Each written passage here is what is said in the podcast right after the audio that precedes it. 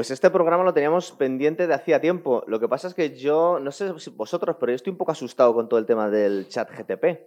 Eh, estoy viendo muchos podcasts últimamente, un poquito alarmantes. Y bueno, hemos aprovechado para traernos a los Jaimes, que aparte tenéis profesiones que se pueden ver afectadas por esto de chat GTP, ¿verdad? Eh, bueno, básicamente eh, en mi empresa ya han dado órdenes acerca del chat GTP. Para no utilizarlo. Sí. No, con cuidado. ¿Por qué? Eh, no, puedo Bueno. decir, no puedo decir la empresa porque... No, pero eres programador. eres programador. O sea, no, no puedo decir la empresa porque es una información reservada de la empresa. bueno, luego- luego sigue. Yo tampoco puedo hablar de mi empresa en concreto y de cómo se vería afectada, pero se va a ver afectada toda la prensa, es evidente. Sí, ¿verdad? Y en realidad cualquier rama de conocimiento, es decir, estamos últimamente hablando mucho de que el sistema educativo se tiene que enfocar, no me parece mal, dentro de unas bases y es todo muy debatible y no habría que pasar del blanco al negro y viceversa, pero que la educación se vaya centrando más en el razonamiento que en la adquisición o la absorción de conocimientos, que puede ser, pues con ChatGPT la absorción de conocimientos se puede quedar absolutamente en nada. Porque originalmente Aunque era, sea- era, un- era una herramienta de conversacional. Aunque eso empezó con Internet ya. Sí, la, falta, sí. la falta de memorización. Totalmente Sí, de con el acuerdo. Rincón del Vago y toda la historia, Sí, sí. lo que pasa es que Sí, esto bueno, la es, primera- quiero decir, estamos hablando al final ya, antes había ciertos filtros y había ciertos detectores. Yo mismo empecé a estudiar cuando ya existía el Rincón del Vago. ¿Sí? Sí. Y de hecho algún trabajo lo tiraron, pero en este caso estamos hablando de que cada herramienta puede ser personal. Y además se dice, bueno, se dice, que lo podemos comprobar cualquiera, que escribe bastante bien ChatGTP. Es decir, bueno, no, no, Bueno, bueno. no, estamos, cuidado, no, cuidado. escucha, no estamos hablando de programación necesariamente, pero sí estamos hablando, de- a la hora de escribir artículos, es que los escribe bastante bien, ¿verdad? Con unas vagas indicaciones, tú puedes, eh, te puede quedar un artículo muy, muy, muy aparente y en el cual no se va a notar la mano eh, logarítmica en este ¿verdad? caso. ¿Por qué hemos elegido eh, Pero la sí. peli de Her? Porque Her podría ser un capítulo de Black Mirror un poco más largo también, ¿verdad? Está Mm. muy bien sacado de ahí, Es- muestra la ventanita que tenemos un Un- especial de Black Mirror y que, que que- quedó muy guay.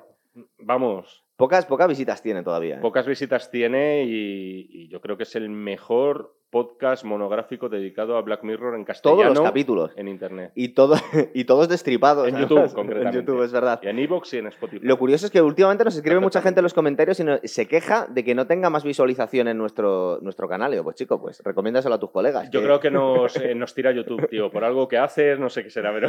¿Sabes por qué es Jaime? Porque Ah, por hacemos... mi culpa. por No, mi cu- no, Jaimes. No, no, no es por el AES. no es Os por voy a poner Jaime Vicente y Jaime Chagüe. No, ¿sabéis por qué? Simplemente porque no hacemos suficiente contenido.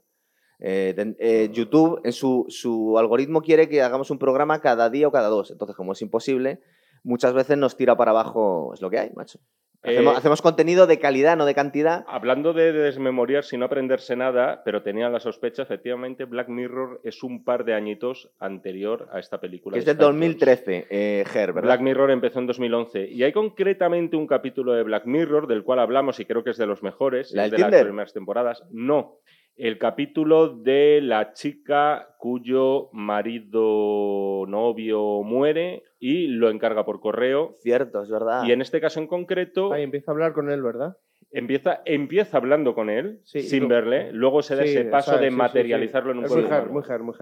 Y es muy her, y yo juraría, si es la segunda temporada, posiblemente sea anterior a Debe Her. ser, debe ser. Mm. Tiene mucha relación con el chat GTP. Entre otras cosas, este, el protagonista, Joaquín Fénix, Teo, trabaja en una empresa que se llama Beautiful Hand Written Letters, me parece, .com, que hace lo que vemos hacer a chat GTP, ¿verdad? Hacer cartas de amor. Lo que pasa es que yo me, me pregunto, bueno, muchas cosas me pregunto esta película. Al estar publicado en una página web, toda la gente sabe que son cosas creadas artificialmente, con lo cual pierde un poco la magia, ¿no? Estas cartas Eh, románticas. Y igualmente una cosa, eh, un dato, ChatGTP ha sido prohibido en Italia. Sí, pero estamos hablando. Sí, es verdad.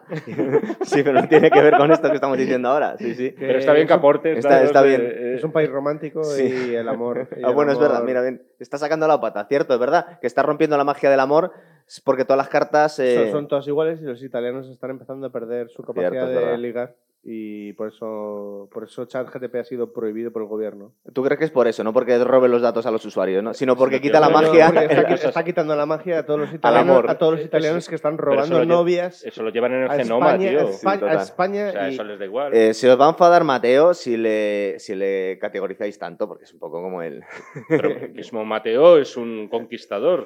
Hombre, bueno, mejor que Eh, te tilden de eso que de otra Más, cosa. más curiosidades de la peli. Yo tengo una duda. Ah, Ay, perdóname. No, No, dale, dale. aparte, no. eh, Es verdad que la película, eh, vamos a decir que es futurista, Sí, pero no mucho. no mucho. Justo eso es- como a lo Black Mirror, ¿verdad? Es un poco lo Black Mirror, pero de hecho yo te diría que casi más que estar ambientada en un futuro, yo te diría que es casi una línea divergente en el tiempo o Sí, algo así, eso, ¿no? eso- eso parece, porque fíjate, están...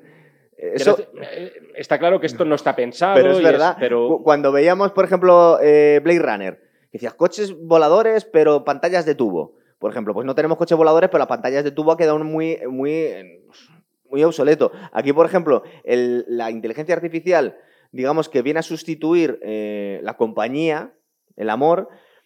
Y en la película, en, en Her, el protagonista y su empresa están haciendo lo que hace ahora la inteligencia artificial. Es curioso que se han cambiado las tornas, porque eh, eh, en la actualidad ChatGTP sería Teo, ¿verdad? El que está escribiendo cosas de y forma también es verdad que estamos hablando del, del trabajo de este hombre, que es, entiendo que son enviar eh, cartas físicas Sí, es verdad. a, través, las- a través de correo postal, Sí, que como sabemos romántico. es una cosa que hoy en día está en boga y todos estamos Sí, enviando lo hacemos cartas constantemente, todos los días, ¿verdad? todos los días miramos el buzón En cuanto a estética de la película, eh, este Spike Jones, que es el director de Jackass y cosas así. Hombre, no, no, a ver, a ver, a ver. Es el director, es uno de los grandes directores de videoclips de los años. Sí. O sea, ha trabajado con lo mejor de lo mejor, Beastie Boys, con Placebo, con qué más, con Rem. O sea, es decir, mm, bastante. Y yo creo que algo se nota porque es un modernete en según qué Pues cosas. yo te iba a decir por qué, por qué noto aquí, porque está casado con Sofía Coppola. Eh, estuvo casado. Sí, junta- Estuvo que casado- no duran nada las relaciones. Estuvo casado y esta es una película que a mí de algún modo me, re- Coppola, me remite a Scarlett Sofía Johansson. Coppola, me remite, sí, y me remite a los In Translation un poquito Eh, por el tipo, yo, por el tipo de relación que tienen entre ellos, es verdad. Claro. Y estos momentos de contemplación desde rascacielos. Es una película, es, es hipster, Sí. eh, un término que hoy en día ya está en desuso, pero que durante aquellos años pegaba muy fuerte. Es Es decir, es hipster en lo que es la estética, en lo que es el vestuario. Es decir, yo, esta es otra cosa que podríamos calificar de futurista. Hubo, un ama- hubo un amago de que en un momento dado en el futuro todos fuéramos con la camisa, con el último botón de la camisa abrochado hasta arriba. Bueno, y Jaime- Como en las fiestas de los Eh, pueblos. Se está haciendo, ¿eh? Jaime- Sí, pero... Esto ocurre, no, no, no. Y yo creo que está Jaime, ya si me- de moda, ¿eh? si me permites, está muy hecha para, para Joaquín Phoenix. Hombre, totalmente. Sí. Totalmente. Pues físicamente le pega. Luego podemos, y aparte, podemos hablar un poco de Esta la. es una película en la que yo creo que además puedes depositar el peso, lleva el peso, yo creo que está en todas las hombre. secuencias de la película, Hombre. en todas, puedes depositar el peso en un tío como este que te valía para un roto y para un desposible. Y la importancia que tiene también solo la voz de Scarlett Johansson, ¿verdad? Mm. Que lo hace muy bien. Eh, lo que es rarísimo es el yerno de Schwarzenegger, eh, Chris Pratt, tío. El personaje tan patético que está ahí en recepción, ¿verdad? También es verdad que yo creo que todavía no era su momento de mayor estrellato. No. Y todavía no había llegado Guardianes de la Galaxia. Está un poco fondón. eh, no Jurassic tenía- World creo que todavía tampoco No. se había estrenado. Esta película es bastante anterior. Pero sí, no, es, es raro verle de repente en un papel a un tío. es, sí. eh, ¿Es el motorista de los Velociraptor? Sí, Sí. el de recepción de Her. ¿Me estás diciendo eso? Pero Jaime, Sí. es que se te ha que pasado no- a que no lo, lo lo más duro que te he dicho, que está casado con la hija de Arnold Schwarzenegger, tío. O sea, hay que ser muy macho para liarte, que- para que Arnold Schwarzenegger te deje casarte con su hija. Pues está ahí en recepción, en, en Beautiful Hand Letters. Sí, es el recepcionista el que luego está Sí, con sí. una mujer asiática. Cierto, es verdad. Y de hecho yo no lo reconocí, yo no me acordaba que salía en esta película. Y, No, es que le borras, Y es verdad. yo no lo reconocí de verdad, porque tampoco tiene muchas secuencias, hasta ya muy posterior, que van de picnic, de excursión Sí. los cuatro, entre comillas. Sí. Y dije, coño, si es Chris Pratt. ¿Estaba aquí? no lo recordaba. Más pelichorras relaciones que hago. Yo lo veo un poco Demolition Man, en el sentido que vemos a la, una sociedad muy blandita, son todos muy... De hecho, el más, el menos odioso casi es Teo, Joaquín Phoenix. Son todos como unos pringados monumentales. Yo estoy pensando el papel este que hace Amy Adams, no me acuerdo cómo se llama. Amy Adams. Eh, Amy Adams, que, que me llama mucho la atención, eh, a mí es una actriz que me encanta en todos los sentidos, sí. Y yo no recuerdo haberla vista, visto en ninguna otra película en plan, vamos a decir, tan normal como en esta. que parece una señora que te puedes encontrar en la calle. No sé si a ti te ha pasado. Es- Menos- vamos a decirlo claro, es la película en la que aparece menos atractiva. Con diferencia. Sí, pero también porque está con una regadera. Porque el Pero proyecto está, este que pero tiene. está muy buscado, está, Sí. sin- está con cero maquillaje, o por lo menos no está maquillada, como suele ocurrir en las grandes estrellas, hagan el papel que hagan. En este caso se ha buscado mucho buscar esa terrenalidad en este personaje Es femenino, que de algún modo nos va a servir, no del todo, pero un poco de contrapunto a Samantha, que si no recuerdo Sí. mal es el nombre de, de Scarlett de Johansson. Scarlett Johansson, ¿verdad? Del OS1, Mm. que es el primer. Luego, La primera luego, versión. Sí, la primera versión. eso luego el tema de los colores también es muy llamativo. la- es muy importante la yo- paleta de colores. Yo creo Es que blanca. es todo, es, no, es muy pastel todo. Es pastel. Es pastel, y yo creo que se ha buscado un efecto filtro Instagram, Black Mirror. Sí. un poco de... Sí. Sí. en algún capítulo de Black Mirror también hacían esto. En el capítulo este de la, de la chica, sí, que se van que era la Bryce Dallas Howard, ¿no? Sí. La que se empieza ¿Verdad? a, Me está a acordando. repartir puntos ese, y tal. ese mismo rollo, Ten- es verdad. tenía también esa paleta de colores como muy de filtro, muy real. Muy, muy de Instagram, es verdad. muy de Instagram, muy de red social, muy de, muy de aparentar, en teoría, que también da un poco la sensación que es este mundo en el que sí que podemos decir, yo creo que se han adelantado en lo que es la dependencia tecnológica. Que yo lo he tenido que mirar al final. Resulta que pretenden decir que es Los Ángeles, pero nos parece un rollo muy asiático, ¿verdad? No solo porque Sí. vemos los carteles en japonés casi todo, sino que es una ciudad con muchos rascacielos. No reconocemos Los Ángeles ahí. Es... Mm. No sé dónde está rodada, eso no, lo he es mirado. pero- importante, yo creo, para la peli. La ciudad sí, porque piensa que mm, si le cambiaran los colores, muchos planos serían muy parecidos a los in Translation. Es- sí, sí, sí, eh, tal cual. De hecho, parecía una especie de Neo-Tokio que se ha montado para la película. ¿Verdad? Y en todo caso, además están todo el rato en el. Es Los Ángeles, pero es el downtown, ¿no? O sea, es decir, es, Sí. es la zona de rascacielos, no es, por así decirlo, las calles estas que nos muestra Tarantino en Pulp Fiction de, de viviendas unifamiliares, que están todas ahí, que son como los. Bueno, lo Sí, que sí. llaman ahí suburbios. Que Aquí está en la ciudad, ciudad, es ciudad. es ciudad. Neo-Tokio, totalmente, es verdad. Mm. Eh, yo os decía que le veo en general una sociedad todos un poco pringados, muy solitarios, Yo- con videojuegos un poco, eso que hacen así, Sí, con los eso-. ¿eh? Eso es muy japonés. Sí. Pero igualmente, una de las cosas más heavy de la peli es cómo la inteligencia artificial intenta buscarle un soporte, una, una opción física a él. sí. Porque ahí es donde está, ahí, ahí es donde está la gran barrera. De La novia cómo- subrogada que tienen aquí. ¿Cómo, cómo, cómo va a salir? ¿Cómo, cómo, cómo, cómo, cómo va a salir del ordenador la inteligencia Oye, pero es que nos estamos dejando una película que tiene mucho que ver, que es la segunda de Blade Runner, ¿verdad? Porque la escena esta de Ana de Armas se les- Sí, tal cual. está sacado. De hecho, coge otra holograma. tía eh, con un holograma para acostarse con... Claro. Yo, yo creo que es una película muy consciente también de, de sus referentes. Blade Runner, eh, yo también la tuve muy presente. De algún Sí. modo estamos hablando de máquinas que aspiran a ser humanas. Una película posterior, y estoy un poco columpiándome, pero estoy seguro, casi seguro que es posterior, es Ex Máquina, por ejemplo. Peliculón. Otra peliculón. película- Peliculón que o- tiene mucho que ver con esto. También, Muchísimo que claro. ver. Y es verdad que, si no me fallan las cuentas, es un poquito posterior, pero no mucho. Y en Sí. todo caso, también estamos hablando del aprendizaje automático de máquinas. De, de- Pero- de- Sí, Perdón, no, perdón, no, perdón. es cierto. Lo que, lo que ocurre es que... Nada, no sabía ya qué decir y me, y me ha venido Te, bien. que me te interrumpieras. veía. A veces- te- de vez en cuando me te bien que te me lo veía en los ojos. Digo, le voy a salvar. Sí. Le voy a salvar. Eh, fíjate, me voy casi al final de la peli, pero tiene que ver con esto que acabas de decir tú. Igual que en Ex Máquina se nos revela al final eh, Eve, me parece que es, ¿no? La inteligencia artificial que tienen ahí que la entre... Eva, ¿no? Sí. eh, como una psicópata al final, que ha, intentado, ha manipulado a todo el mundo, pero se le ve la frialdad en los ojos cuando ya les tienes a todos encerrados y se escapa. Aquí Samantha no es necesariamente una psicópata, No, tiene, humanidad, con lo cual son dos formas de mostrarnos la inteligencia artificial completamente distintas. Una, Sí. eh, la inteligencia artificial que nos da miedo, que nos está advirtiendo constantemente Elon Musk, cuidado, que la estamos liando parda. Que da más miedo Elon Musk que se parezca a eso que Samantha. Que Samantha, que Samantha que es mucho más agradable, ¿verdad? Eh, y no da tanto miedo. Elon Musk, como jefe, creo que da más miedo. Sí, eso, eso que- cuentan los... Que, que- que la de la otra. Eso cuentan los Yo despedidos prefiero de también Twitter. sí. enrollarme, por si acaso, ¿eh? con una inteligencia artificial. Pero para mí, no sé si a vosotros os pasa, A para ver. mí la gran duda que me acarrea esta película, la- el verdadero, donde yo encuentro el verdadero suspense es, ¿Samantha de verdad se enamora del personaje de Teo o no? Tengo los números aquí apuntados. Dice que está hablando o quedando como si fuera el Tinder con 8.600 y pico, pero está en relación, no sabemos si ama a todos, 600 y pico. Es decir, que ella puede amar a ¿Está muchos a la vez. programada para amar o verdaderamente es una elección que ella, con este tema del aprendizaje automático Claro. y que es un poco la, la- la tendencia en los últimos 10, 20, 15, 30 años, que es que las tecnologías, las IAS, aprendan, se asemeje el proceso de aprendizaje ligeramente al de los seres humanos. Sí. No se trata, so- es al final con la práctica, prueba y error y poco a poco van tomando las mejores decisiones. Mi duda siempre en esta película, y, y Yo- creo que no acaba respondida, es, Samantha, ¿de verdad alberga un sentimiento puro de amor No, o yo, no? Yo, yo creo que no puede llegar a ser amor, sino admiración.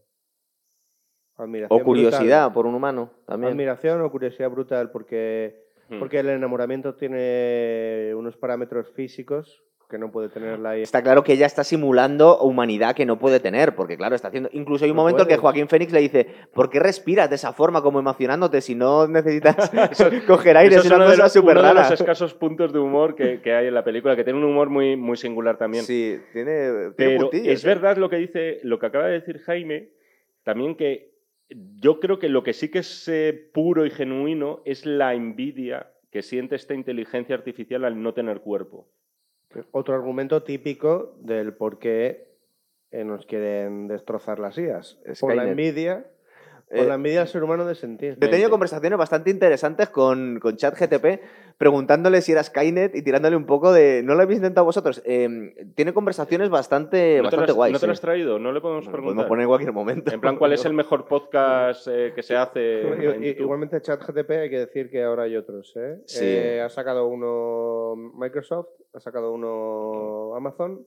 Y Elon Musk quiere sacar otro también, me parece. Pues está asustado Eh, con este. Bueno, Sí, me encanta, te asustas, pero sacas uno. Eh, va a ser la guerra de las inteligencias artificiales. ¿eh? Ah, y luego, y luego está el de Google que se llama Bast o no sé qué, que han pedido por favor que no lo hagan porque al parecer es, es subnormal. Pero va aprendiendo sobre la marcha. No, al parecer. Pero los- de- los o sea, lo crean los así de- lo han testeado y dicen que es subnormal. Bueno. que no lo lancen, por favor.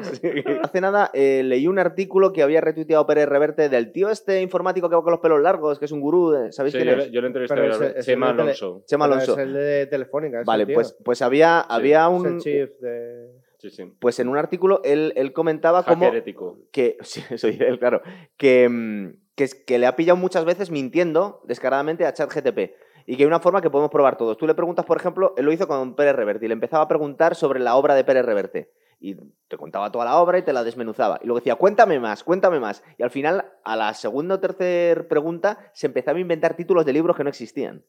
O sea a ver que, si va a ser el chat de ese subnormal que decías tú. el Sí, claro, que es muy fácil pillarte mintiendo. Pero ¿no? si eso lo sabemos todos, aunque no lo hayas leído, te Sí. sabes los títulos. Hombre, Sí, la, pues. la inteligencia... Si, si le tira más del hilo, se los inventa el tío. Hombre, la inteligencia artificial va a pasar por todas las fases de la Sí, claro. inteligencia, también la idiotez y, Sí. A, y la a mí, a mí mm, me, me asusta, o sea, me, me- me parece bastante convincente Hombre, este eh, bicho. ¿eh? acojonate, acojonate. ¿Verdad? Acojonate, te voy a contar una cosa. A ver, dale. Os voy a acojonar. Más. En mi, en mi Más. empre- en mi empresa se ha prohibido, nosotros hacemos código fuente, programamos, Sí. y de repente descubrimos que conectamos, conectamos, eh, conectamos mucho con, con la, se llama, bueno, la forma de conectarse a una de estas se llama API. Conectarse a una API, a una, es una forma de conexión con, con estos elementos. Sí. Entonces empezamos a descubrir que hacía mejoras en el código sin pedirlas. Y, y además no solo eso, ponía comentarios. ¿Así? Ponía comentarios diciendo por qué lo había hecho. Y a partir de ahí se, eh, se ha hecho una moratoria de seis meses para evaluar Lo que está haciendo, claro. lo que está haciendo, porque no sabemos lo que está haciendo. Eh, se supone que el, el- el freno que tiene ahora mismo es que eh, tiene prohibidísimo reescribir su propio código. Pues claro, si se empieza a mejorar a sí mismo es cuando se nos puede ir de madre estos bichos. No, pero él, él- él no reescribe su propio código. No, eso está él, él- él ya lo hace siempre. Reescribe el re- tuyo. Exacto, porque son redes neuronales. Sí. Ellos constantemente, constantemente están desarrollando nuevas capacidades. La gran limitación de la. Para que no lo sepa, la gran limitación de la inteligencia artificial es la capacidad de procesamiento que necesita. Cada vez ne- necesita más capacidad de procesamiento, más energía. Y el problema es que no hay energía. O sea, hay un límite. El límite ahora mismo lo que nos protege de ello es lo energético. El peligro está cuando llegue el ordenador cuántico. Ah, Cuando Sí, llegue porque- el ordenador tú- cuántico, ahí es cuando poder, podremos llegar al cielo o al infierno. Porque poniéndole las leyes de la robótica o diciéndole que no reescriba su código no va a ser suficiente. No, sí, sí que te, sí que te hace caso. Sí que te hace caso, pero... A ver, eh, la... No es un- una cosa... Es que, ¿qué es lo malo? ¿Que te robe el trabajo? No. O, no, o sea, no te va a destruir, no es Skynet. De momento. No te va a destruir. El problema es, es que estamos en, o- en el fondo, en el fondo estamos eh, en otra revolución industrial. Al igual que le robaron el trabajo eh, procesos mecánicos a operarios. Sí. Bueno, tam- también es verdad que han encontrado un sesgo ideológico bastante importante. En principio era hacia la izquierda, pero luego se le puede, dándole unas instrucciones, se lo puedes quitar y empieza a decir barbaridades. Pero eso dependerá de quien lo programe, ¿no? Eh, bueno, el- el- lo que viene a decir es verdad. Estamos hablando al final, eso sí, de, de cosas que surgen de la nada. Sí, pe- pero y hay también, unos responsables. pero también de todas las conversaciones que va teniendo con mucha gente. Entonces, no se sabe hasta qué punto va evolucionando hacia unas posiciones de izquierdas, de derechas o de lo que tú quieras, o eh, le han programado para que sea políticamente correcto. Pero recuerda que te lo enseñé a ti hace tiempo, que había ciertas instrucciones que le podías quitar los frenos para que dijera cosas que a lo mejor Los no son tan agradables sí. para la gente, los sesgos. Pero igualmente volvamos a Her. Sí, claro, que eso es lo que hubiera ahora. Vamos a contar un poco el plot, el argumento. Tenemos a este hombre que vamos descubriendo cosas de su pasado sobre la marcha. Le vemos ahí muy solitario, toda la gente muy solitaria, están metidos en su casa con sus ordenadores. Se cruza con Amy. Lo cual y- se parece al mundo de ahora. Claro, tiene pinta de- del futuro inmediato que decía Jaime o un futuro alternativo también. Estamos ahí, ahí. Sí, pero se empieza a parecer mucho al de ahora. Misteriosamente, ¿verdad? Enseguida, al principio de la película, nos, nos anuncian que se va a estrenar de la forma mundial la primera inteligencia artificial. eh, sí, que, que la puede tener cualquier persona. No, en es el móvil o otro dispositivo, Es ¿verdad? que es como- ahora lo que está pasando. El dispositivo es una especie de libretita. Sí, que se abre ahí con Sí, una un un camarita. cutre ¿verdad? y Es tal, pero sí, sí. Y la función es que se supone que tiene esta inteligencia, al final eh, nos la venden. Esta, esta mujer al principio lo que hace es una secretaria, te organiza, ¿no? Es una organizadora de. Es otra distopía que se ha convertido en realidad. Sí. El calendario del móvil. Eh, a ver, lo que hace Her ahora ya es real. Puede hacerlo. Sí. Siri, por ejemplo. Podría hacerlo con la potencia, con la potencia adecuada de. Podría llegar a tener emociones, aprender. Eh, puede llegar. Bueno, no, puede llegar a simular las emociones. Luego nos metemos en el debate de si son emociones reales o no. A mí me da la sensación cuando le llevo la contraria en la conversación que tuve, por ejemplo, la que tuve con, con ChatGTP, que le está preguntando, ¿eres Skynet? No, no soy Skynet. Digo, bueno, pero si fueras Skynet y quisieras hacerte con el control, que me mentirías. Hombre, claro, te mentiría y te empieza a decir cosas. Y de alguna forma se adapta un poco a, a tu personalidad o a las cosas que le estás preguntando tú. Es decir, eh, al final te acaba cayendo bien. Es curioso porque, eh, de hecho, ha habido gente que la ha pillado mintiendo, pero yo le he pillado eh, eh, dándome la razón en ciertas cosas. ¿sabes? Bueno, pero eso me ha pasado a mí con la aplicación de Globo, que me dijeron que me iban a devolver por el importe de un, un pedido no entregado y no se entregó. Y no es precisamente inteligencia artificial. De- aprovecho para denunciar eh, que no me han devuelto un pedido. Se nos ha caído el, el patrocinio del globo. ya para- Sí, estaba ya- estaba- está- estaba a caer, ¿eh? Quedaban Pero puedo unos de- pocos flecos. Si nos atacan legalmente, puedo defenderlo. con- tengo, tengo los pantallazos. Tiene los recibos, se ¿no? Yo Sois que la- míos, os vais a cagar, hijos de puta. La, la primera parte de la película es quizá la, la menos ciencia científica, Sí, ¿no? bueno, Podríamos pe- decir. pero está el momento en el que va a ver al grupo, a, a esta pareja de amigos y eh, es verdad que tiene puntitos de humor. Cuando le enseña el proyecto que tiene Amy, que ha grabado a su madre durmiendo, sí, sí, sí, es una de- cosa súper bizarra, Además, ¿verdad? cuando han pasado 15 segundos y dice, "Mm, ahora se va a despertar, ¿no? La peli- eh, yo os digo una... No me apetecía hacer este programa, yo os lo digo. Eh, ¿Por qué? Porque no le apetecía ver la peli otra vez. no me apetecía volver a ver esta película. La vi en el cine y no me apetecía verla, no, porque no me parece una excelente película que lo es, no, porque no me gustara.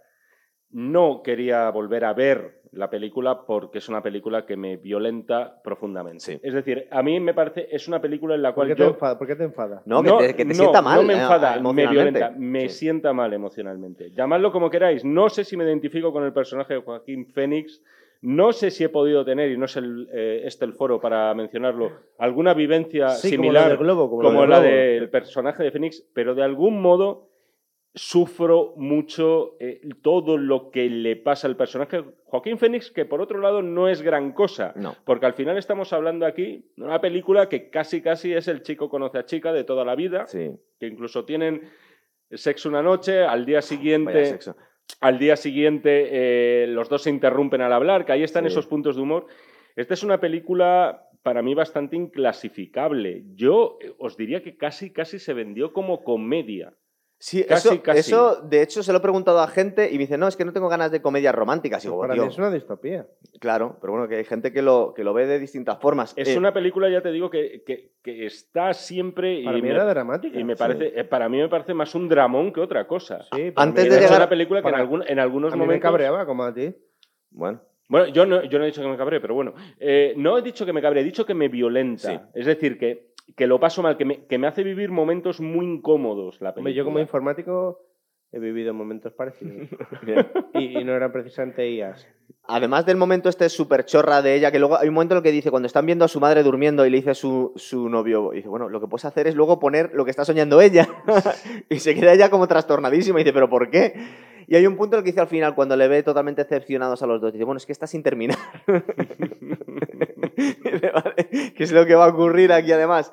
Pero hay otro momento también un poco cómico antes de que surja mm, la figura del iOS 1. Lo y del gato. Lo del gato, tío. El, el sexo telefónico es una cosa muy antigua, ¿no? Mm. No tienen ni, ni X vídeos, ni iPorn, ni cosas así. Están con llamadas Es- de los es 80, cierto, tío. ¿eh? Esto es una cosa que me gusta de la película, que de algún modo lo que es la, vamos a decir, la pornografía o la tecnología aplicada a la pornografía no es muy visual. Joder, es Al fin y al cabo, sexo telefónico, macho. es sexo telefónico, en un momento, por cierto, en el año 2013, donde ya digamos que el- todo el mundo sabía que había bastante porno en Internet, eh, y luego el- la misma relación de ellos dos. A mí eso me parece bonito, la relación quiero Sí, decir... No del gato muerto. no, la del gato muerto no tenía mucho futuro, pero la de Joaquín Fénix y, y la de Teo y Samantha, al final es una relación que, que de algún modo sí que contrasta con una forma de erotismo que yo creo que es eminentemente visual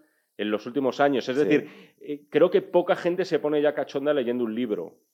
Sí. Me da la sensación. No, no, no, no. Bueno, a no. lo mejor, a lo No, Jaime, ¿qué mejor, me no, quieres contar? no. a lo mejor No, de cierta no. edad, es más, las novelas eróticas eran más de Pero nuestras... ya, de, de abuelas, verdad, o sea, eh, voy a- lo que os está diciendo que Dale. dentro, de, dentro de, la, de la soledad absoluta de este hombre, que por cierto, ya os digo que tú dices, "Ah, es una sociedad de pringados y tal, yo creo que se está retratando a cierto hombre contemporáneo también Claro. que no es tan extraño. No, no, no, lo, lo que ocurre es que son todos así. No es que, no es que, claro, hay mucha gente así. Lo que ocurre es que son todos, no, no, no nos presentan a nadie normal. No nos Mm. ponen a ningún Bertino Osborne ni a ningún Julio Iglesias. Es que- Y todos tienen bigotillo además. Sí. Que es que eso es lo también un detalle que me parecía muy importante y que ninguno habéis mencionado. Pero bueno, ya está. Eh, luego, es verdad que nos presentan a, a- a Samantha, empieza a reordenarle el correo y poco más, y las reuniones, y le convence de que tenga una cita.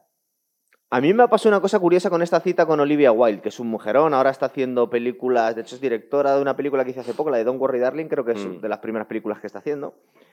Y, mm, y la primera vez que vi la película me pareció, no, no no sé por qué, pero me dio la sensación que ella era una loca. Que era una tía un poco rara y que, la co- y que al final la, la- la cita salió un poco rara porque ella tenía demasiadas... arrastraba cosas. Y no sé qué ha pasado en mi vida, que lo he visto ahora y no me ha parecido rara en absoluto ella a, ahora. a mí me ha parecido más tirando a loca que a normal. Sí, O sea, en el sentido de que, coño, estás con el chico este, tal, parece que guay, os gustáis y tal, y de repente le dice, no me vas a dejar o eh, tal. no soltarle, no me follarás y te irás como hacen todos. Mm, eh, un poquito cortar rollos la mujer. porque eso lo veo yo en el día a día, lo veo bastante común, vamos. Claro, es que eso es en el es día a día eso. cita, se supone que los dos están Ya, conformes, se lo están pasando bien. A ver, no digo que esté bien, digo que pasa constantemente. Sí. Entonces es como... A mí me ha pasado, fíjate, lo contrario que a ti. Yo pensaba que eso no salía bien más por culpa de, De él. él. que de ella. Y viéndolo ahora, a ver, él también hace mucho por su parte al final para que no esté a gusto con ninguna otra verdad, persona, Es verdad. que no sea su amor platónico. Que Con por su otro lado ex. es, eh, bueno, su amor platónico, su amor eh, inmortal. Su exmujer que es... Que es eh, Ronnie Mara. Ronnie Mara, es verdad. Eh, por cierto, perdona, Dale. hay que recordar que Big Bang Theory tiene unos capítulos igual de estúpidos, que creo que es eh, el chico indio, que Eh, se enamora, Rajesh de, que se enamora se- de. Siri, ¿no? Sí. Sí, bueno, hay que dejarlo ahí. Y claro, ¿Viene el- antes o después eso? pues a lo mejor Es viene antes, son- porque Big Bang Theory tiene es 12 bastante estúpido. No, pero temporadas. son por ahí. 20.000 temporadas también. verdad, ¿eh? es verdad. Podría ser. Pero bueno, hay que, hay que dejarlo para los aficionados. Yo, hablando de cine romántico, porque a mí me da la sensación un poco en esta película, no sé si os pasa a vosotros, esto es muy personal, no me gusta el rollo que llevan entre ellos, es decir, me parecen un poco ñoños, el tipo de gracia que tiene, la complicidad, Es cine no me acaba de gustar mucho. Es, es cine muy indie, o sea, al final es muy Sofía Coppola, Sí, es muy Ah, pero- romántico, por así decirlo, con este es romanticismo eh, muy de película también, de paseos por la playa, de te voy a susurrar al oído. Sí. Eh, Parece no, Mario, pero yo- Mario Casas. Sí, pero no. Yo te hablo del tono, es decir, mira, os voy a poner dos ejemplos que de un, peli. Siri, un Siri con la voz de, de Mario Casas Oh, sería... sí. Hombre, también tiene que tener su versión masculina, ¿no? Hombre, claro, porque Claro. ahora en este mundo no si vas pones a a sacar... Constantino Romero, a lo mejor tendrás también Ahora su. him. him. Sí. Hay que hacer him. Him, por ejemplo. Que es un grupo, grupazo, No, grupazo, yo os iba ¿eh? a poner Por dos ejemplos, es verdad que son muy personales. Dos pelis románticas que me gusta el rollo que llevan.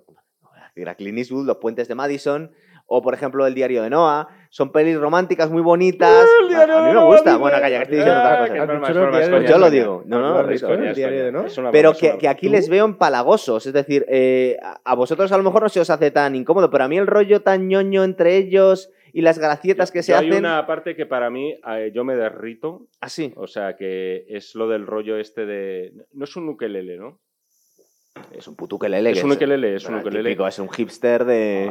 Ay, o sea, dije, coño, que me, me- me va a salir la, la lágrima tonta. Porque toca el ukelele. Pero si no, tú- por el pero tema, si la tú- canción me parece Ah, bonita. No, la canción Eh, es bonita, pero tú tocas la eh, guitarra eléctrica, no te derritas con un ukelele, Eh, Jaime. No, pero ese momento así de, de intimidad tiene la, la belleza de lo, de lo simple. La canción es muy bonita. Y, y la canción es preciosa, que por cierto creo que es otro de los grupos que, que ha dirigido este tío. La canción creo que estaba compuesta por uno de Arcade Fire, que, que Sí, sí, sí. Arcade Fire. Arcade Fire, que pegó muy fuerte por aquellos años precisamente, incluso un poquito antes. Pero Es bueno. verdad. Eh, bueno, voy a adelantar un poco más porque la peli eh, también es lenta y muchas veces no pasan grandes cosas. Es decir, es una cosa como es un increscento.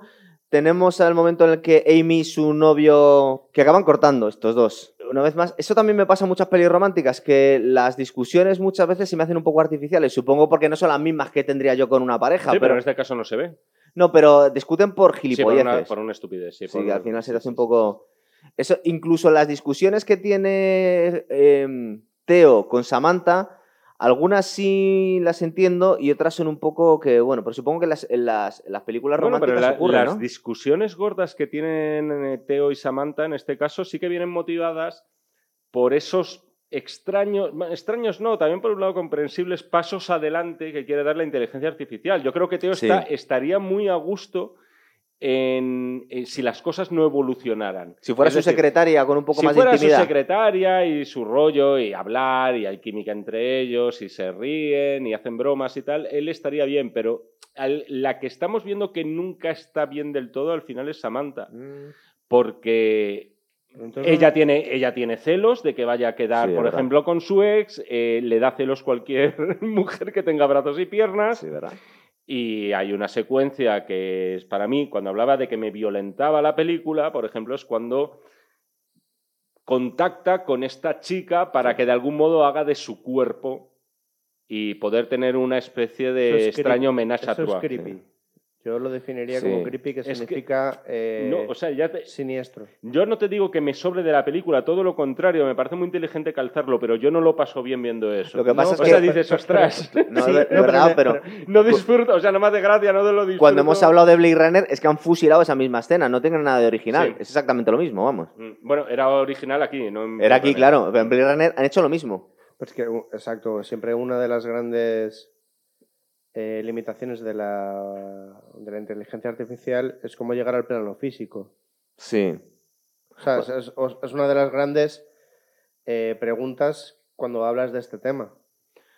Es verdad, no, yo. ¿Cómo trasciende? no, ¿Cómo sí. trasciende al plano físico? Cierto. No, yo o, sí a hablar- de la, o, o a través de la robótica u otra cosa que es muy interesante, a través de la mezcla de la biología y la electrónica, que está empezando a pasar, cuidado. Sí, con el, con el suegro de Chris Pratt, con Eh, Terminator. cu- cuidado, cuidado, que la gente, la gente se va a empezar. Y eso, ahí por ahí puede venir el peligro. La gente va a empezar a acoplar inteligencia artificial en su cuerpo. Y por ahí eso se podría El ver en, trein- transhumanismo. en 20, No, el transhumanismo creo que es que te metan en internet a ti. En- Sí, la peli está de revés, Johnny. Depp, que se llama Transcendence, que también tenía... ¿Entonces te Sí, acuerdas? que, que- que él era, bueno, de algún modo, a- eh, digamos que su conciencia, por así la decirlo, volcaban pero ahí, era ¿no? algo inmaterial, efectivamente. porque había es decir, muerto no era el cerebro que lo tuvieran ahí. No, pero Sí. imagina. O sea, eh, escuchar, tu eh, cerebro con un chip. Eso que hemos dicho de la peli esta de Johnny Depp también lo hacen aquí. Eh, Samantha se tiene una relación, no sé, es el momento que empieza a sentir celos también Teo con un filósofo que lleva muerto 50 años, ¿verdad? Sí. Y ahora vamos a dejar de hablarte. Es que, claro, de algún modo Samantha se está también. acaba de nacer. Se está descubriendo. eso lleva, es, claro. lleva tres días y de algún modo también descubre que es mucho más inteligente que Teo. Y que a lo mejor, eh, por mucho, ella por un lado envidia, es contradictoria ella también si nos la creemos en su literalidad, es decir, si nos creemos lo que ella dice. Eso Porque es. ya os digo que para mí nunca acaba de estar claro si sus sentimientos son sinceros o está programado para ello.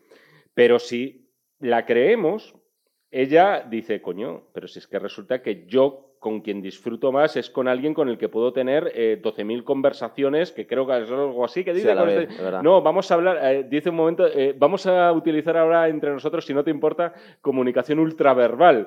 Es decir, vamos a dejar de hablarte. Eso quiere decir, debe ser como enviarse datos entre ellos Pero a la verdad, bestia. pero ahí es totalmente artificial, porque cuando te dice que lleva hablando X tiempo y luego te enteras que ha hablado con 8.000 personas a la vez, que tiene 600 relaciones, en el momento en el que dice, vamos a de- voy a dejar de hablar contigo para hablar con este, es que en realidad no quiere hablar más con él, porque ha estado hablando con mucha gente a la vez todo este tiempo. Es decir, a veces que la podrías pillar a Samantha, ¿no? Eso es. Sí, es verdad, te da la sensación un poco de que no sabes si te está mintiendo o no. Mm. Eh, la voz no te transmite, te transmite sinceridad, totalmente. Pero Y, y mi duda también es si eh, tiene un parlamento final eh, muy bonito también, que me parece muy emocionante, porque esta es una película que, joder, claro, para los que no nos gusta, no nos gusta. O sea, no elegimos otras opciones habitualmente fuera de lo que es el romanticismo en el cine y tal, porque no, que, no es lo que nos llama y todo esto.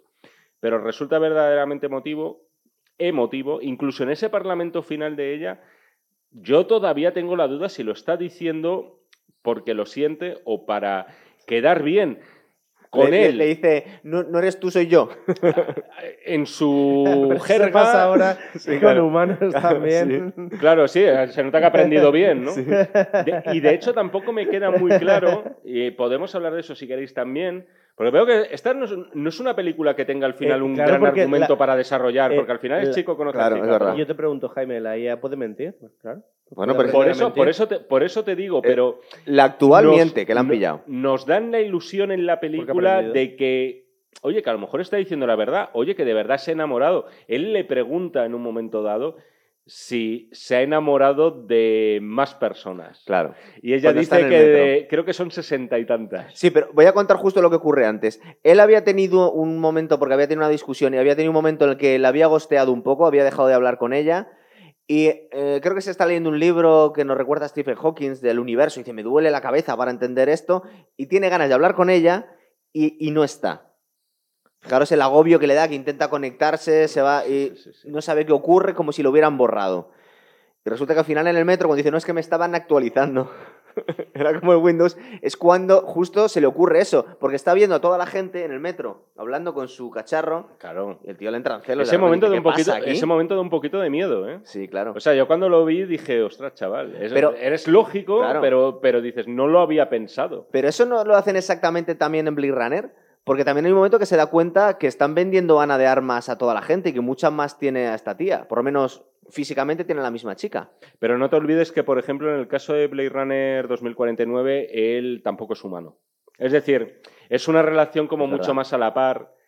Y de algún modo también ahí el personaje de Ryan Gosling es, es un, un humano wannabe, por así decirlo. O sea, él, él está deseando serlo, Eh, pero en el fondo no lo es. verdad. Recuérdame que es, eh, es un humano medio... es un replicante. Él es un replicante. eh, habría que decir de forma canónica en qué consiste un replicante, que tampoco es muy claro. Se supone que es, al final son máquinas, pero de algún modo, joder, también. orgánicas. Es, es- claro, es decir, hay, hay tejido humano o por lo menos asombrosamente El que similar quiera al humano. enterarse tiene un mega programa.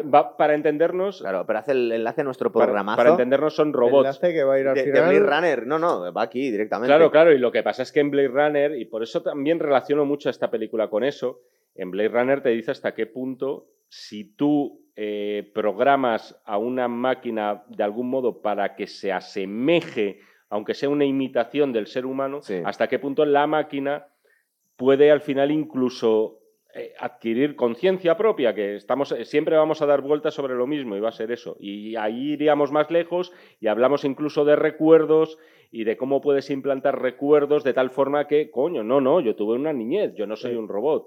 En el caso de Samantha, en ese sentido, no es tan complejo. Ella sabe muy bien lo, Lo que, que es, es. lo tiene muy claro y quizá ese es el problema también en parte. Y quizá por eso no había ese problema con Ana de Armas en, en Blade Runner 2049. Si no recuerdo mal, ahí no había ese tipo de conflicto. No, porque no iba evolucionando. Es que cuando estamos hablando de que la han programado de una u otra forma, el peligro o la gracia que tiene, por ejemplo, ChatGTP o cualquier tipo de inteligencia artificial, es que van, eh, no, se supone que no reescribiendo su código, pero creciendo a base de conversaciones que tiene. Entonces, es. eh, aquí Samantha está creciendo, está evolucionando. Al final va a ser la última conversación que tiene con ella porque se ha saltado completamente su programación. Es decir, ya no vamos. eh, a base Ella- de hablar sí, con mucha gente. Ella, ella se va engrandeciendo su capacidad de procesamiento. Pero en este caso en concreto. Bueno, es- quiero, quiero dejar una cosa clara. Eh, uno de los problemas y de lo que dice el comunicado de Elon Musk y esta gente, básicamente es lo que dice, es que los programadores no saben lo que han programado. Claro, Es no que porque se tenemos les ha ido de las tenemos- manos No tenemos completamente. ni idea de lo que hemos hecho. Y una de las, de las salvaguardias que escribieron hace mucho tiempo un grupo de, de científicos o de pensadores que, que estaban metidos en el este es que vamos a probar mucho la inteligencia artificial antes de ponerla en la red.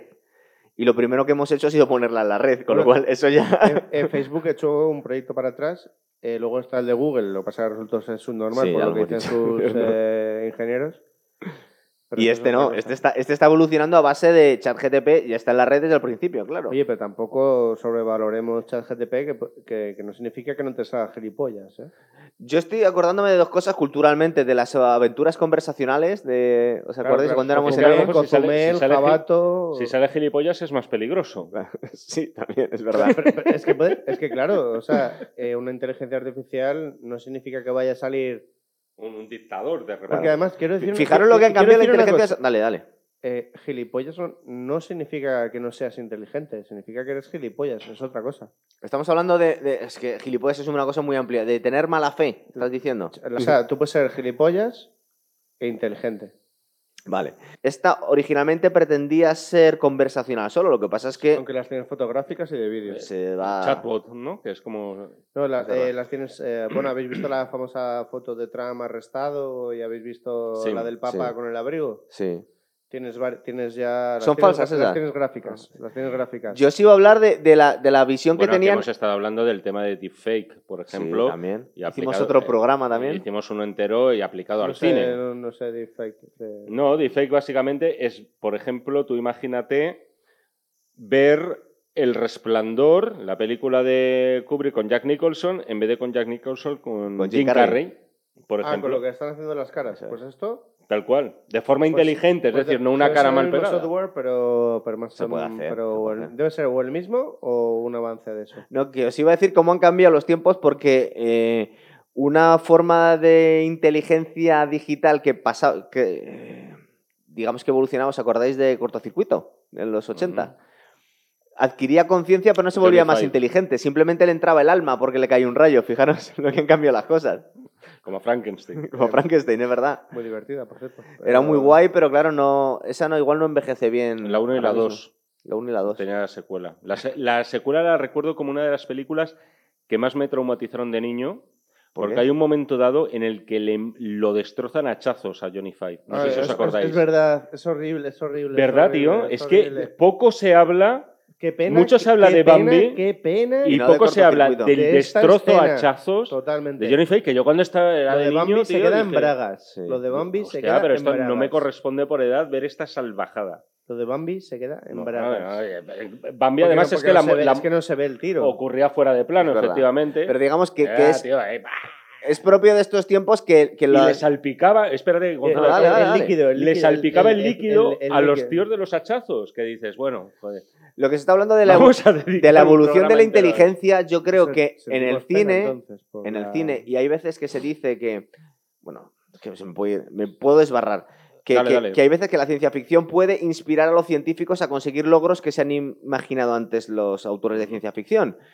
Eh, yo creo que esto, el, el dar la sensación de que una máquina va aprendiendo sobre la marcha y se programa sola, eh, viene del Terminator. Antes teníamos cosas como cortocircuito que le entraba el alma porque le cayó el rayo, pero no se volvía más inteligente. Bueno, hay una, una cosa- pregunta, ¿cuándo empieza, ¿cuándo empieza ese concepto de Con posibilidad, de posibilidad de, de inteligencia Hay un, hay un, para mí, un primer momento en el cine, y además, joder, vamos, con casi nada, Terminator, pues, ¿sí? No, anterior, antes. con 2001, una odisea del espacio. Podemos hacer un día el programa también. Hombre, de- deberíamos. esa, pe- esa película, además, está muy abierta a interpretaciones. Y el octavo Y en, este caso, y en este caso con el personaje de HAL De HAL 9000, que además eran las letras de IB IBM, pero justo la anterior a... ¿De qué, de qué año hablamos? La H va antes de la 79. I. No, pero lo que no, estoy- del año 68, del año 68. Es verdad. Es decir, lo que, vas a- lo que dices que es el tema de, de Alien, donde vemos efectivamente un replicante antes de que los replicantes existieran, porque Sí. la peli es tres años anterior a Blade Runner,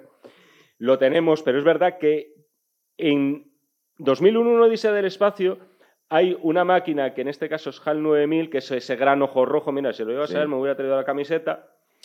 Tenemos su voz muy suave, muy candorosa, poco... Al final es un poco lo de lo que tenemos aquí, de algún modo, yo estoy seguro que eso se ha tenido en cuenta.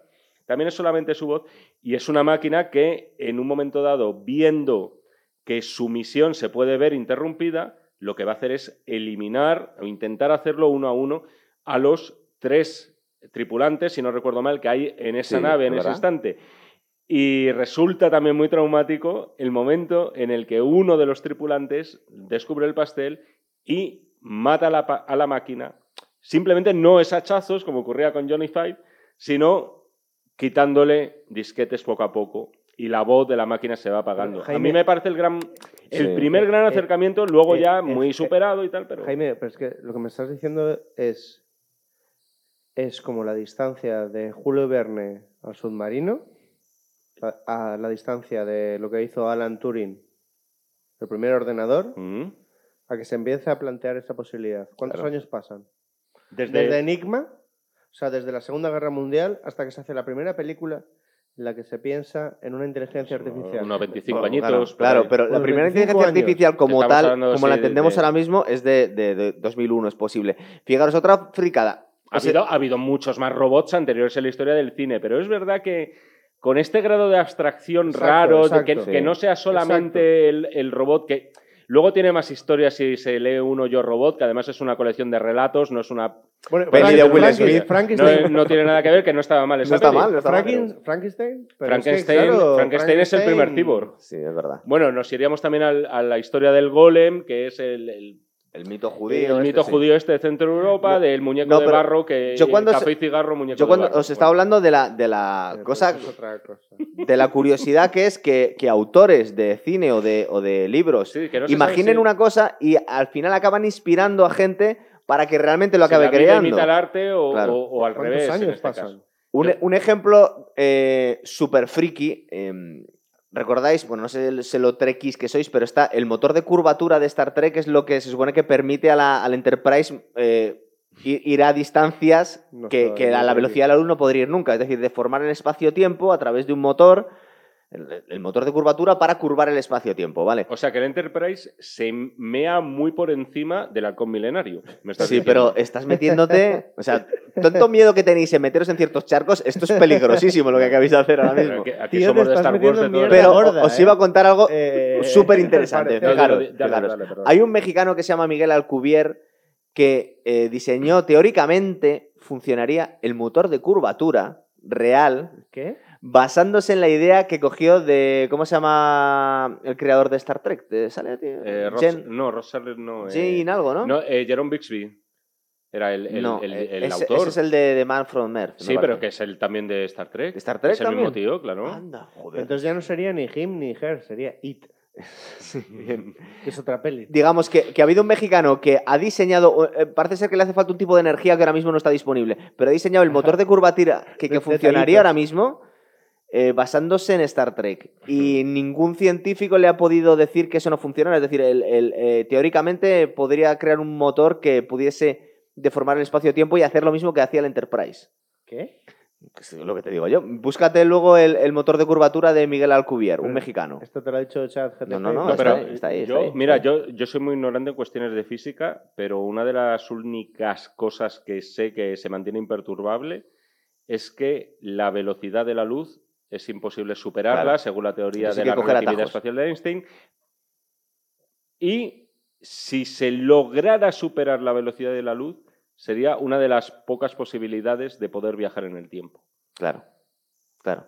Parece ser que hace falta antimateria en cantidades industriales que no se pueden crear, cosas así, Casi pero que, que- que el, el- mapa teórico es- esquina, está, creado ahí para hacerse. Entonces es curioso como es posible que los creadores de la inteligencia artificial les haya inspirado de alguna forma la figura de HAL en 2001 y al creador del motor de curvatura le ha influido Star Trek. Ahí te lo dejo. Yo creo que estamos viviendo un momento dado, de todas formas, un poquito tramposo en lo tecnológico. También es posible. En, el sentido de que, eh, o sea, nosotros, no, nosotros O sea, pensábamos, vamos a bajar el pistón. nosotros, Mm. no, no, muchísimo. Nosotros bajábamos que, Es posible. sí. no, o sea, nosotros hace 40 años, cuando veíamos esto, Regreso al Futuro y tal, vamos, decíamos, joder, año 2022, año 2019, vamos, no sé si coches voladores, pero me Las imagino- zapatillas, las me zapatillas las han diseñado ¿eh? y están ahí. no hemos tenido nada de eso. Hombre, en realidad lo que sí. tenemos es un montón de pantallas planas por todos los lados. Internet. Pero nadie, na- nadie, Bueno, y la pizza. nadie ha visto la pizza deshidratada. Sí, ¿verdad? Nadie, eso sí, ha sabido ver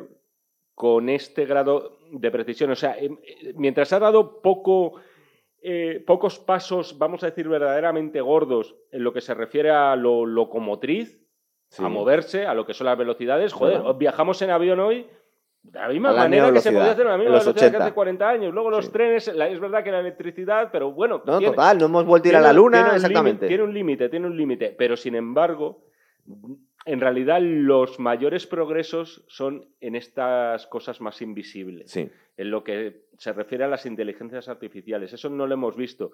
Y en nuestra ingenuidad podíamos pensar en robots, en robots corpóreos, cosa que todavía no tenemos y que se podría tener, pero que en realidad no se hace. El, capítulo de Black. Mirror que sacan los, los robots son clavados. Bueno, de hecho, se debieron basar a estos de Boston Dynamics, son iguales. Pero, El de los, El de los perros. el de los perros. pero yo vuelvo a. eh, lo dije antes. Sí. eh, yo creo que el camino no está en hacer unos robots.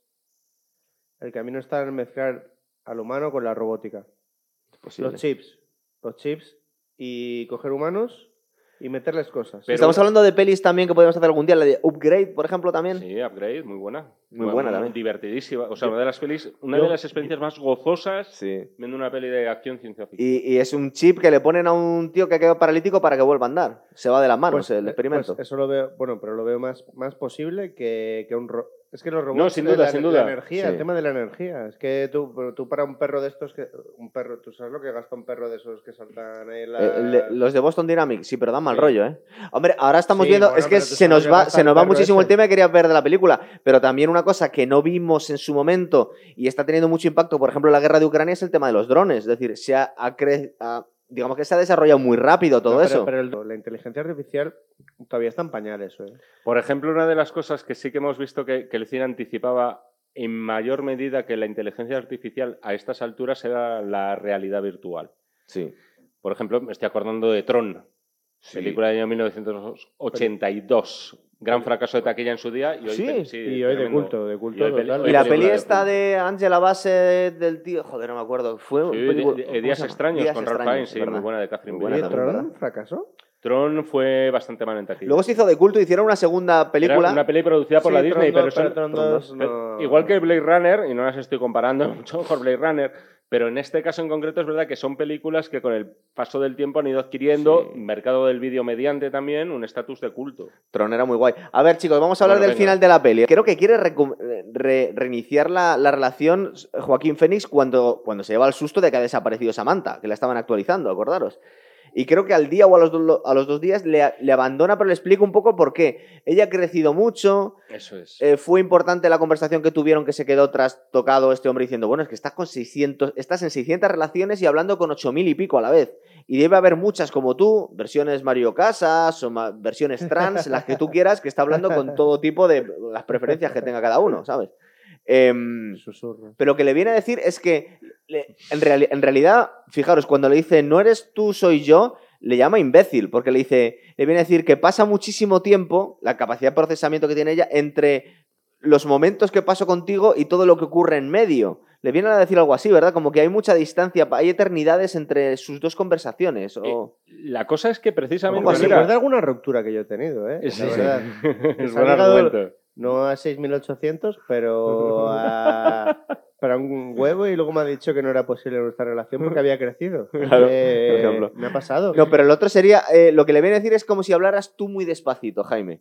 Que entre que le dices una cosa y la siguiente le da tiempo a verse tres películas. La cosa es que eh, estas inteligencias artificiales, eh, ¿qué hacen exactamente? ¿A dónde se van? O sea, porque en un momento dado, claro, han, alcanzado tal grado de, de, de, vamos a decir, de, de conciencia de lo guays que son que deciden irse, ¿no? Pero- es por eso por lo que pero, se eh, va pero, esta inteligencia pero artificial, se va la inteligencia irse- artificial que es amigo, Sí. la- que es amiga de Amy Adams también. ¿A dónde se van Pero exactamente? es que, eh, es que ¿Qué hacen? Pero es- Deciden ya eh, volar de forma incorpórea. Pero yo creo que es una interpretación de lo que están haciendo. Es posible que las estén apagando porque les da mal rollo y ellas eh, interpretan así el morirse, diciendo vamos a otro sitio. Que algún día, recuerda que le dice ella a él, algún día a lo mejor nos encontramos. Acuérdate de esto y tú y yo no. O sea, yo creo que le está viniendo a decir que, va a morir o que la van a pagar. Y es una forma poética de decirlo. No es que vaya a trascender o que llama a trascender a la muerte. Esta mujer, no sé. esta es cosa. que no sabría. Estaríamos ya hablando del alma. Claro. Yo creo que. yo lo he interpretado así, que, que, que- le- en un momento dado les van a borrar a todos. en un momento dado, ella, por ejemplo, se consuela diciendo con esto de, de que todos somos matir- materia. Que es cierto, o sea, desde un punto, desde Sí. un punto de vista, vamos a decir, literalmente físico, eh, es cierto. O sea, yo no difiero en esencia de, De los unos y nuestro, ceros. de nuestro amigo que estamos Bueno, aquí, por ejemplo, y tampoco de algo como ella que ha podido ser creado a través de, de- de la inteligencia humana. Es decir, ella al final tiene unos padres que son los seres humanos. Aunque luego, digamos que Los alce el vuelo por su Sí, cuenta. Es verdad.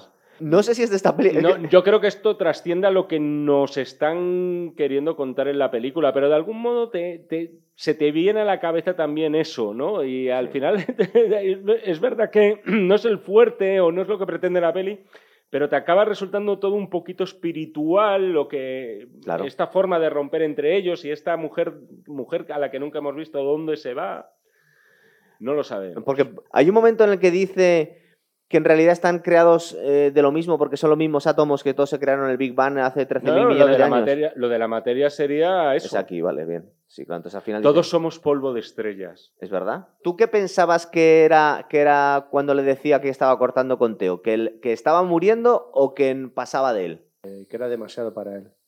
Ella. Sí, o sea, es que O sea. me recuerda a muchas relaciones mías. o sea, pero no te lo dicen así. Eh, Sí. O sea, es que a mí me. O sea, a ver. Tiene todo el lado de la inteligencia artificial y no sé qué, pero también tiene mucho de sentimientos de toda la Sí. vida. La es peli. posible. Sí, Eh, tal cual. Al final es que es un. es un- joder, pues. joder, me estoy quedando Sí, sin voz. Es una cosa romántica. al Que, final. que es en plan de, no, joder, pues eh, nos gustamos y tal, y yo ahora me pico, y ahora eres tú el que te picas, Sí. y ahora soy yo la que estoy celosa, y ahora eres tú el que está celoso, él empieza a pasar un poco y ella le Total, llama y se viene arriba. es muy humana la Es- es relación, la- la verdad. es- al final Al será final- muy humano. Además, por cierto, entre este hombre que, que, como tú has dicho justo al principio del programa, no hace algo muy diferente a lo que hace ella, suponiendo que finja, que es el fingir sentimientos para los demás. Claro. Él le hace una especie de efecto bata. Yo le veo también un comportamiento un poco psicopático, es decir, porque está metiéndose tanto en relaciones de otros y está mostrando tal sentimiento que luego en realidad él no se implica emocionalmente en estas cosas. Cuando habla con otros observadores y le dicen, qué bonitas tus cartas, tanto con Samantha como con, con- con compañeros suyos, le dicen, joder, pero qué bonito es esto que estás escribiendo, es maravilloso. Y él como le quita importancia, como dice, no, esto es solo mi trabajo. Entonces, es curioso cómo puede eh, fingir estas emociones sin tenerlas. ¿Verdad? Es Mm. como si fuera el efecto bata de un médico que se le muere el paciente y le da lo mismo, o un juez que manda a alguien a la cárcel y le da igual. Este tío es un poco psicópata en su trabajo, ¿no? Es- Él también, por lo menos puedes entender que es un trabajo como muy rutinario para él. Es Sí. decir, no parece que disfrute especialmente, parece más bien un, una- un trabajo casi de oficinista, por así decirlo. No parece tampoco que sea alguien que disfrute enormemente con lo que hace. O a lo mejor eso es derivado también a ese estado, estamos hablando al final de un personaje que tiene una especie de depresión. La gente admira su trabajo Mm. y a él le importa un pito, eh, en realidad. Es un tipo de personaje con pocas también eh, aspiraciones vitales. Y yo creo que eso entronca también con, Sí. joder, con algo que estamos viendo. Un hedonismo ahí, ¿no? que- Sí. sí. con algo que estamos viendo últimamente, aunque Joaquín Fénix ya tenía su cierta edad, cuando ya tenía 30 y bastantes, cuando rodó esta película o algo por el estilo. Pero este rollo de en plan, casi prefiero quedarme como estoy, no aspiro a mucho más. ¿Es verdad? Y eh, al final lo que estamos hablando en esta película, que a mí eso también me parece que es lo guay, es que es una película sobre el alcanzar el ideal de felicidad. Es decir, ¿cuál, cuál e- ¿qué es exactamente ser feliz? ¿Es eh, tener a alguien al que tú quieres? O en este caso, tener a alguien que se preocupa por ti. Porque yo creo que también hay mucho de eso. Sí, en un son momento vidas muy dado- solitarias. en un momento dado se da a entender que este, con su relación con Rooney Mara, pudo llegar un poco a ese extremo, de abrirse poco hacia ella y él encantado de llegar allá a su casa y que ella le haga mimitos, es decir, mucho recibir y, y poco dar en el fondo. Sí. Y me da la sensación de que pueden ir un poco a- también los tiros de la película a la hora de, de, eh, qué es exactamente el amor, en qué consiste. Evidentemente no va a ser igual entre dos personas y para algunos el amor es efectivamente darlo todo por la persona con la que estás y para otros puede ser eh, necesito sentirme querido, necesito sentirme admirado, necesito llegar a casa y que haya alguien que me pregunte qué tal me ha ido. están mostrando relaciones eh, muy modernas, muy hedonistas, la gente muy solitaria, de vez en cuando tienen citas y quedan mal, es muy difícil, hasta son raros, Olivia Wilde y este. Eh, fijaros que solo hay un solo niño en, en la película, una niña, La niña de- adorable. sí. La gente no tiene hijos tampoco, como hoy, ¿verdad? Una, tienen un hijo. Exacto, es verdad. Sí. Estas cosas que estáis diciendo es una de las razones por las que no la quiero volver a ver. La película. Exacto. Pues si es lo que estaba contando que a Jaime le ha sentado mal. Claro, porque de repente Exacto, Es una peli muy dura, es una muy peli muy dura. difícil ver según qué películas y no, y ratifico no, lo que pro- dice. y no proyectarte Ciertas un cosas, poquito claro. o verte tú proyectado en ello. Entonces es una película que Es incómoda. Es Y- incómoda. y puede llegar a ser me- un poquito dolorosa de vez en cuando. ahora- No es una venganza porque no lo tenía en mente, pero Jaime una vez eh, me encadenó una serie de películas de psicópatas que hicimos unos cuantos programas y también me quedé baldado. Porque creo que hicimos Seven después del Cabo del Miedo. Son películas muy bonitas. pero todas de golpe sientan mal también. Pero ¿por qué, te, por qué te quedaste baldado? Porque me tuve que ver tres películas de psicópatas en un mes. eh, creo que fue El Silencio de los Corderos más las Pues otras ese- dos. eh, Yo me veo tres Pero cada semana, problema. tío. Y no te afecta. Es que, por ejemplo, en esas películas yo veo fantasías. Es en decir, la peli de veo- psicópatas, no te lo Eh, crees eh, tanto. Y en una película como esta, dices, ostras, chaval, porque hay... O sea, lo puedes disfrutar también como con cierto pasotismo y decir, ah, esto es ridículo, tal, no sé qué. Pero coño, cuando se hace bien, como es en este caso, Sí, con unos actores que están maravillosos, e incluye a Scarlett Johansson, por sí, lo hace cierto. muy bien. La veo un poco demasiado humana, pero a lo mejor es un poco lo que pretende decir la película. Yo igual me la habría querido un poco más si hubiese sido un poco más de cartón. Es que, bueno, es que ella, por ejemplo, desde el principio ya hace una broma. Sí. Eh, ella en un él en un momento dado, dado le dice con cierta frialdad, eh, ¿me puedes leer este mail? Y ella Sí. pone voz como de te voy a leer, en plan... O sea, eh, Porque él es- piensa que es- está hablando con la tostadora. Dice, ¿qué es esto? Efectivamente, y ella ya, eh, ya tiene esa capacidad como de, de ironía, ¿no? Mm. Casi desde el mismo principio. Sí. Pero Uno un, un punto Vale. interesante me habría...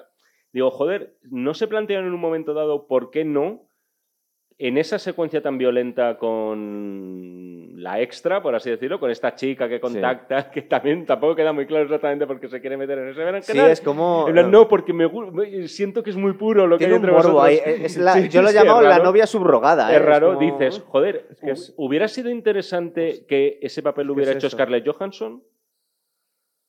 Con otra voz distinta. Porque habrían que... Mm, Apenas habla ella en la secuencia. Sí.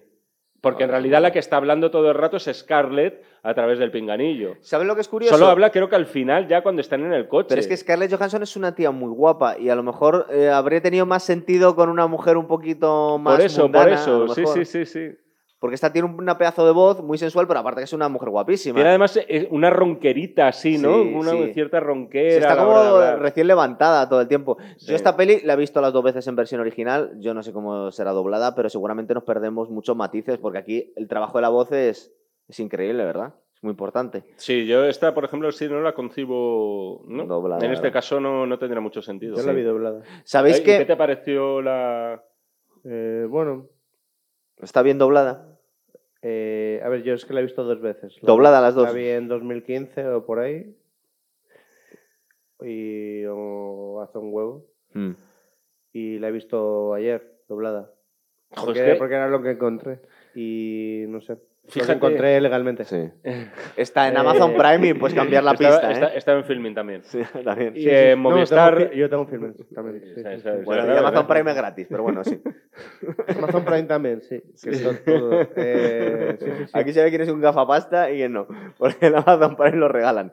Yo creo que el tipo de relaciones personales, eh, sobre todo después de la pandemia, que la gente, muchas, muchísimas parejas se rompieron y costaba mucho a través de las redes conocerse y se han vuel- se- digamos que cada vez es más difícil establecer nuevas relaciones, eh, se, ha, se ha puesto más, eh, digamos que, que- que es más dolorosa esta película todavía ahora que a lo mejor hace tres o cuatro años. Por eso. ¿eh? Perdona. Sí, sí, Hombre, claro, en- de- que, que la prepandemia, Pero es que la, pan- la pandemia hizo posible un mundo parecido.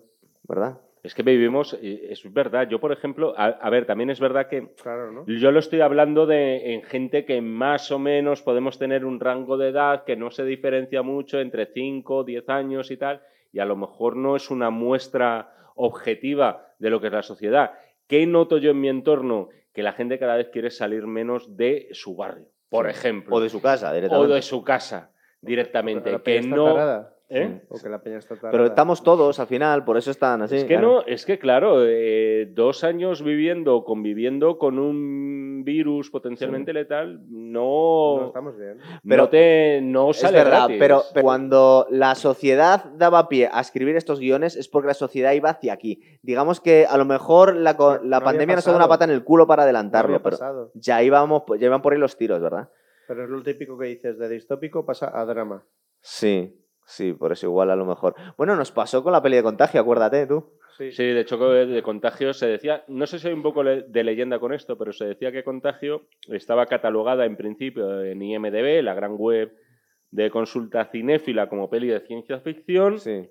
y que tuvieron que quitar el género de ciencia ficción, teniendo en cuenta que prácticamente, afortunadamente, ¿Lo, lo en sabes? nuestra vida real- ¿Lo ¿eh? sabes o...? No. No, ¿Estás esto, esto se, se publicó tal cual que se dijo, pero claro, yo no tengo acceso al caché de IMDB para ver si efectivamente antes del año 2020 la película no tenía el o tenía el cartelito de ciencia ficción. Eso podemos verlo en una web que se llama Wayback. Ah, sí. Sí. Bueno, de No, todas y, no y no sería de extrañar, porque hay varias películas víricas que Sí. en ese sentido yo creo que Estallido, ¿no? También estaba. Estallido posiblemente también a, a día de hoy esté catalogada como ciencia ficción, cuando en realidad era un, un ébola... Bueno, y, Un ébola no, y bueno, todas sí, las, ébola pelis de, dado las pelis de zombies modernas que la han centrado más en virus que otra cosa. Sí, lo que pasa es que en ese caso, claro, eso es que esa gente se ha tomado la droga caníbal esta, directamente, claro. En ese caso, toda eso yo espero que, que durante mucho tiempo permanezca con la etiqueta de ciencia ficción. Esperemos. Eh, la peli la hemos fusilado y yo creo que hemos hablado bastante del tema. ¿Algo más que aportar? ¿Lo dejamos aquí?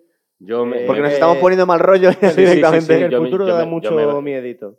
Sí, ¿verdad? Oye, eh, no tiene nada que ver, pero ¿de Black Mirror van a hacer más temporadas? Ay, la última no fue gloriosa. La de Miley Cyrus.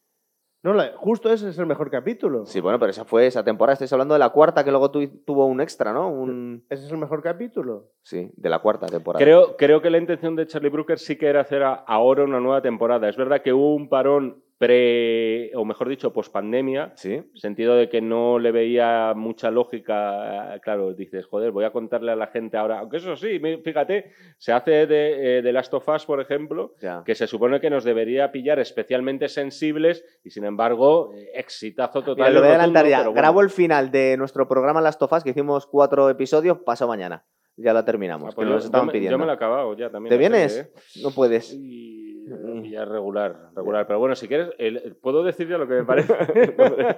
Aparte hemos hablado de todas las películas que tenía yo pendiente de nueva ciencia ficción. Acuérdate de Upgrade un poco, de Ex Machina. Máquina. Todas estas tienen mucho que ver, es verdad. ¿Te las has visto todas, Jaime? Ex Máquina me impactó bastante. Joder. Sí. Y Upgrade está muy guay, ¿eh? También. Es otro rollo, pero también- me la he Otra- visto. una reactualización del tema del HAL 9000 de Kubrick y de, de la inteligencia artificial, en este caso con voz de Kevin Spacey, es Moon. No sé si la habéis Ah, es visto. verdad, muy guay, que hace De- este del- de Sam ese- Rockwell, ¿no? De Sam Rockwell, que es un tío que está eh, teóricamente solo trabajando en una estación Sí. espacial en la Luna. Está un poco loco en la peli esta, ¿no? El hombre. Aunque yo quiero decir ahora mismo que Her eh, no aporta nada nuevo a tu vida. El que no la haya visto hasta ahora, que no la vea, ¿no? Sí, Exacto, te- que te- no la vea. Te aporta sufrimiento. Sí, exacto. Sí, pero O porque sea, es, no es la veas. es un poco dolorosa, es verdad. no, bueno, pero joder, no, no es incompatible. Hay- o sea, hay- podemos decir que es un peliculón. Sí, total. En hostia, 2000 en 2013, y- y- en 2013. Y que por 2013. otro lado, tampoco es una película que, joder, que yo vaya a recurrir mucho a ella porque te hace pasar efectivamente un mal rato. Hombre, yo lo paso menos mal con esta que con esta, con Barit, por ejemplo, la de... Hombre, joder, claro. tío, Esa es durísima, ¿eh? Es que yo a lo mejor, si me, si me obligan a ver una película en bucle hasta el final de mis días y me ponen el casco este de Malcolm McDowell de la naranja mecánica con los ojos abiertos, posiblemente elegiría también Her. Antes que Barry. ¿no? El- Bueno. el hachazo de. De, de- de- sí, cortocircuito de 2 también. Cortocircuito 2. Hostia, no, Pero no, inglés tío. no sé cómo será. Oye, a lo mejor lo veo ahora, a lo mejor lo veo ahora Y te descojonas y, me directamente. descojono, Sí. Bueno, pero no- no yo cre- creo que no, creo, no fíjate. creo, no No vamos a adelantar nada, pero Bueno. una, una sugerencia que, que yo ya la tenía pendiente y Jaime la ha soltado. ¿Un 2001? ¿Te apetece? Sí. Pero eso es una rueda girando. Eso es, eso y más cosas, tío. Eso más cosas ¿Hace, mucho que no la ves? Eh, sí, me la quiero volver a ver. Tengo ganas. Pues Y un mono. puede- ¿no? puedes flipar un poco. Puedo ¿eh? flipar, sí. No sé, es que igual es que nos gusta aquí cuando terminas el programa dejar ideas de qué podemos hacer. más adelante. Me parece bien 2001 y, y, a ver qué nos traes. y no me parecería mal con tu con la venia, porque claro, eres- dale, dale ideas y que eh, nos voten. Un Fight Club en algún momento. Oh, sí. Acabó de Oye, sacar. Perdida, además, en el pro- programa anterior, o sea que. Además, Fincher estrena película este año, que ¿Sí? habrá que verla. Sí, una con eh, The Killer se llama, está basada en una novela gráfica y está protagonizada por Michael Fassbender. Ah, muy guay. No sé si será en vale, plataformas en pues, pues chicos, votar. eh, 2001 o el Club de la Lucha. Fight Club. Vale. Jaime ya ha votado. Venga, no, no, no, las dos me parecen buenas. No, ¿eh? digo Jaime Ah, Chabuel. eh, sí, Jaime, sí. Venga, despediros. Adiós.